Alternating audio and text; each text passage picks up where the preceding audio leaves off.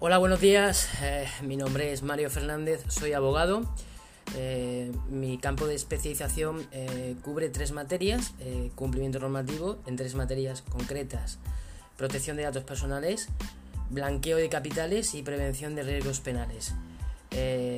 trabajo en FC Abogados y bueno, lo que hacemos en FC Abogados es adecuar o adaptar aquellos sujetos obligados a cumplir determinadas normativas, empresas, eh, organizaciones, entidades públicas y privadas, eh, pues adaptamos en materia de protección de datos, adaptamos en materia de prevención de blanqueo de capitales y financiación del terrorismo y adaptamos en materia de prevención de riesgos penales. nos dedicamos prácticamente a lo que es a que las empresas, entidades públicas y privadas cumplan con la normativa vigente según su sector de actividad. en este podcast, en, este, en esta ocasión, vamos a hablar de, de la Ley de Prevención de Blanqueo de Capitales, la Ley 10 barra 2010 de 28 de abril de Prevención de Blanqueo de Capitales y de la financiación del terrorismo. Y en este caso hablamos eh, de bueno, la política de, prevención del blanqueo de capitales surge a finales de la década de 1980 como reacción a la creciente, la creciente preocupación que planteaba la criminalidad financiera derivada del tráfico de drogas. Efectivamente, el riesgo de penetración de importantes sectores del sistema financiero por parte de las organizaciones criminales, al que no proporcionaban adecuada respuesta a los instrumentos existentes, dio lugar a una política internacional coordinada cuya más importante manifestación fue la creación en 1989 del Grupo de Acción Financiera, GAFI, en adelante GAFI, las recomendaciones del GAFI, aprobadas en 1990, pronto se convirtieron en el estándar internacional en la materia, constituyéndose en la inspirada directiva, primera directiva comunitaria, la directiva 91-308 de la Comunidad Económica Europea del Consejo de 10 de junio de 1991. No obstante, en el conocimiento más profundo de las técnicas utilizadas por las redes de blanqueo de capitales, así como la natural evolución de una política pública tan reciente han motivado en los últimos años una serie de cambios en los estándares internacionales y como consecuencia de ello en el derecho comunitario.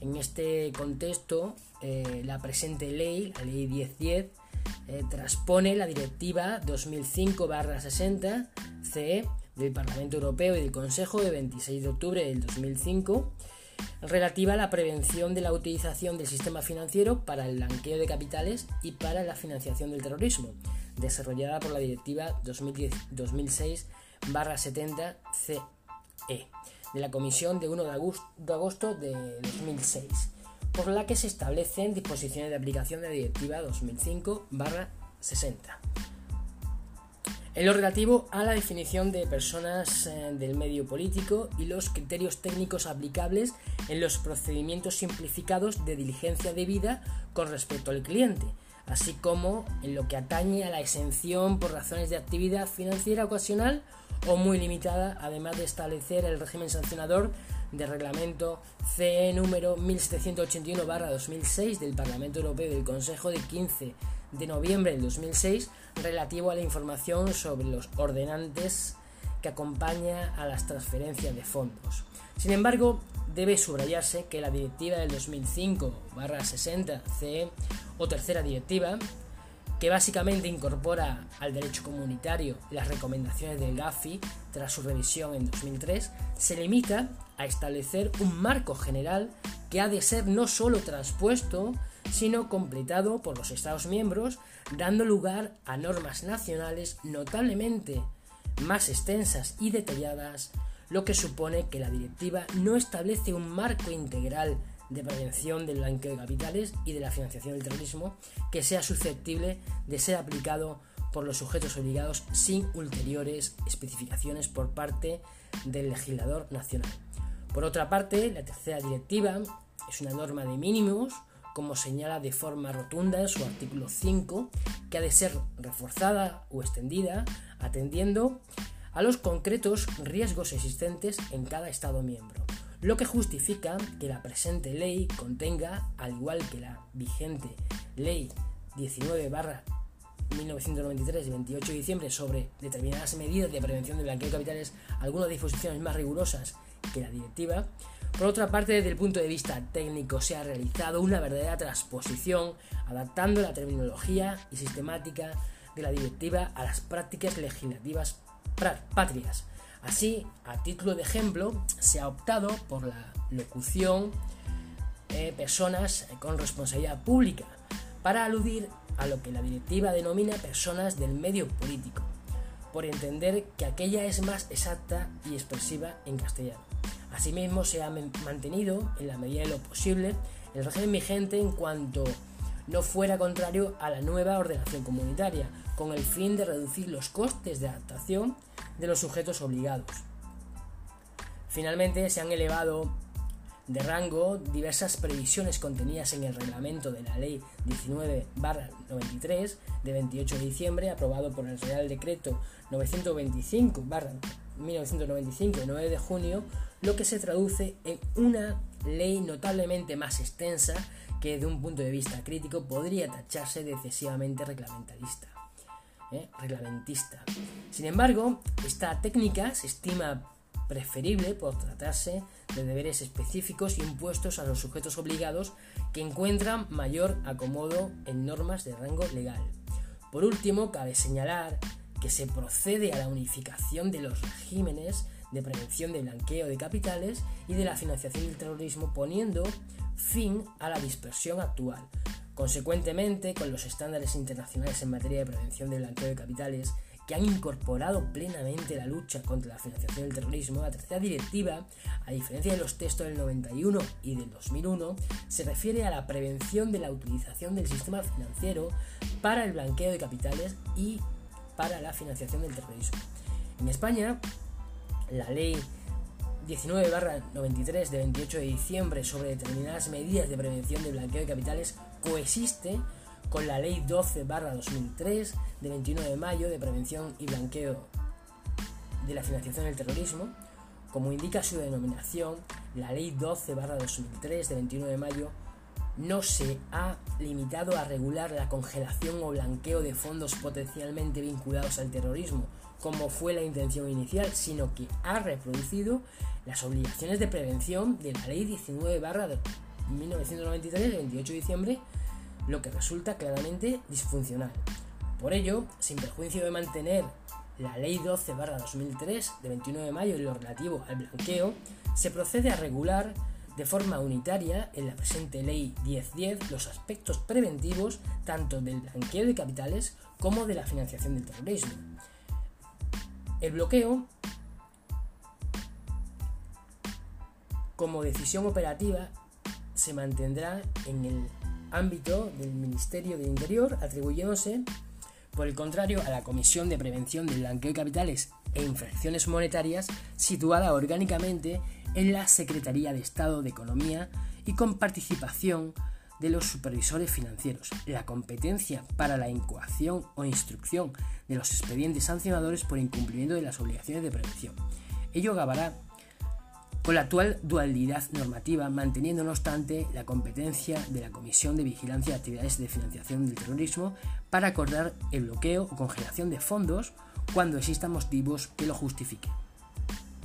Dentro del capítulo 1, en las disposiciones generales, encontramos el artículo 1, objeto, definiciones y ámbito de aplicación. La presente ley tiene por objeto la protección de la integridad del sistema financiero y de otros sectores de actividad económica mediante el establecimiento de obligaciones de prevención del blanqueo de capitales y de la financiación del terrorismo. A los efectos de la presente ley se considerarán blanqueo de capitales las siguientes actividades. La conversión o transferencia de bienes a sabiendas de que dichos bienes proceden de una actividad delictiva o de la participación en una actividad delictiva con el propósito de ocultar o encubrir el origen ilícito de los bienes o de ayudar a personas que estén implicadas a eludir las consecuencias jurídicas de sus actos. La ocultación o el encubrimiento de la naturaleza, el origen, la localización, la disposición, el movimiento o la propiedad real de bienes o derechos sobre bienes a sabiendas de que dichos bienes proceden de una actividad delictiva o de la participación en una actividad delictiva. La adquisición, posesión o utilización de bienes a sabiendas en el momento de la recepción de los mismos de que proceden de una actividad delictiva o de la participación en una actividad delictiva. La participación en alguna de las actividades mencionadas en las letras anteriores, la asociación para cometer este tipo de actos, las, tentativas de perpetrarlas o el hecho y el hecho de ayudar, instigar o aconsejar a alguien para realizarlas o facilitar su ejecución. Existirá blanqueo de capitales aun cuando las conductas descritas en las letras precedentes sean realizadas por la persona o personas que cometieron la actividad delictiva que haya generado los bienes.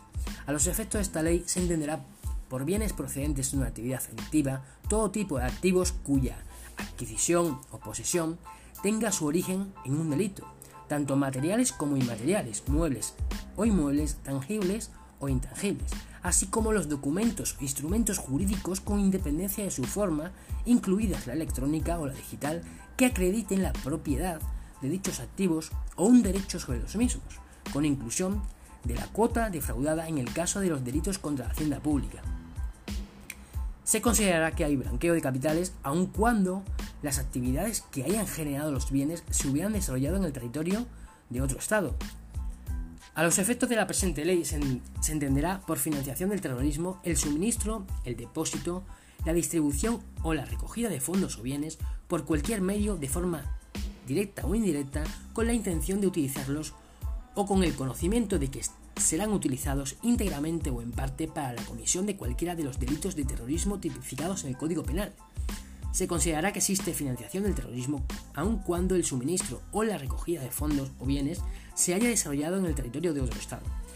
Se considerarán países terceros equivalentes a aquellos estados, territorios o jurisdicciones que por establecer requisitos equivalentes a los de la legislación española se determinen por la Comisión de Prevención de Blanqueo de Capitales e Infracciones Monetarias a propuesta de su Secretaría. La calificación como país tercero equivalente de un Estado, territorio o jurisdicción se entenderá en todo caso sin efecto retroactivo. La Secretaría General del Tesoro y Financiación Internacional mantendrá en su página web una lista actualizada de los estados, territorios o jurisdicciones que gocen de la condición de país tercero equivalente. Artículo 2. Sujetos obligados. La presente ley será de aplicación a los siguientes sujetos obligados. A. Entidades de crédito. B. Entidades aseguradoras autorizadas para operar en el ramo de vida y los corredores de seguro cuando actúen en relación con seguros de vida u otros servicios relacionados con inversiones, con las excepciones que establecen reglamentariamente. C. Las empresas de servicios de inversión. D. Las sociedades gestoras de instituciones de inversión colectiva y la sociedad de inversión cuya gestión no esté encomendada a una sociedad gestora. E. Las entidades gestoras de fondos de pensiones. F. Las sociedades gestoras de entidades de capital riesgo y las sociedades de capital riesgos cuya gestión no esté encomendada a una sociedad gestora. G. Las sociedades de garantía recíproca. H las entidades de pago y las entidades de dinero electrónico. Y las personas que ejerzan profesionalmente actividades de cambio de moneda.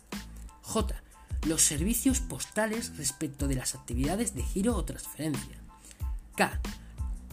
Los, las personas dedicadas profesionalmente a la intermediación en la concesión de préstamos o créditos, así como las personas que sin haber obtenido autorización como establecimientos financieros de crédito, desarrollen profesionalmente algunas de las actividades a que se refiere la disposición adicional primera de la Ley 3-94 de 14 de abril, por la que se adapta la legislación española en materia de entidades de crédito a la segunda directiva de coordinación bancaria y se introducen otras modificaciones relativas al sistema financiero. L. Los promotores inmobiliarios y quienes ejerzan profesionalmente actividades de agencia, comisión o intermediación en la compra-venta de bienes inmuebles. M. Los auditores de cuentas, contables, externos o asesores fiscales. N. Los notarios y los registradores de la propiedad, mercantiles y de bienes muebles. Los abogados, procuradores u otros profesionales independientes cuando participen en la concepción, realización u asesoramiento de operaciones por cuenta de clientes relativas a la compraventa de bienes inmuebles o entidades comerciales, la gestión de fondos, valores u otros activos, la apertura o gestión de cuentas corrientes, cuentas de ahorros o cuentas de valores, la organización de las aportaciones necesarias para la creación, el funcionamiento la gestión de empresas o la creación, el funcionamiento o la gestión de fideicomisos, trust, sociedades o estructuras análogas o cuando actúen por cuenta de clientes en cualquier operación financiera o inmobiliaria.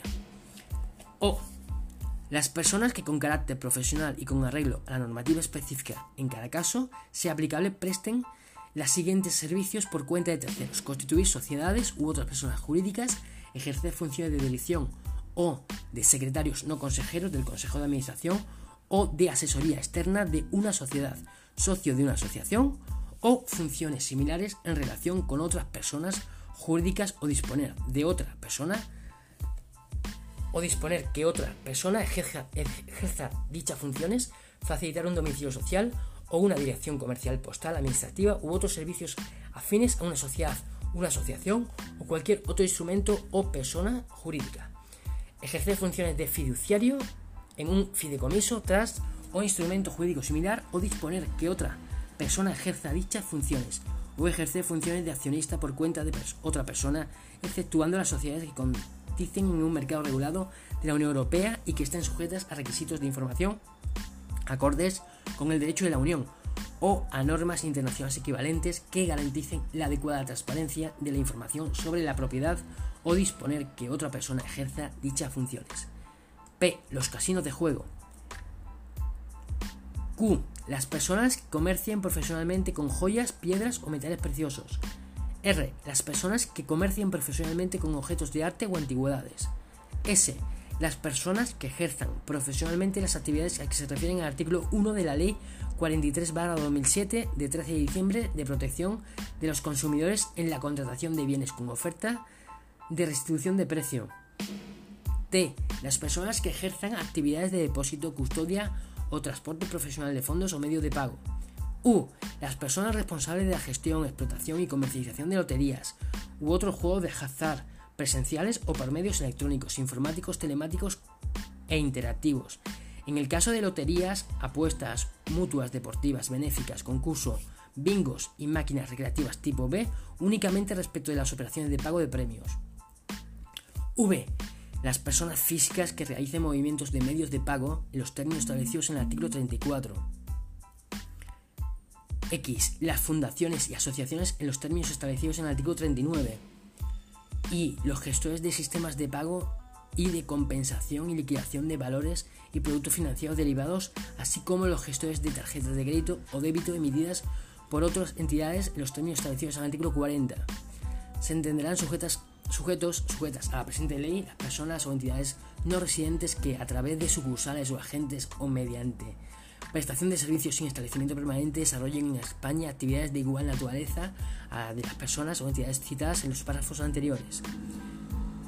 2. Tienen la consideración sujetos obligados las personas físicas o jurídicas que desarrollen las actividades mencionadas en el apartado precedente, no obstante, cuando las personas físicas actúen en calidad de empleados de una persona jurídica o le presten servicios permanentes o esporádicos, las obligaciones impuestas por esta ley recaerán sobre dicha persona jurídica respecto de los servicios prestados.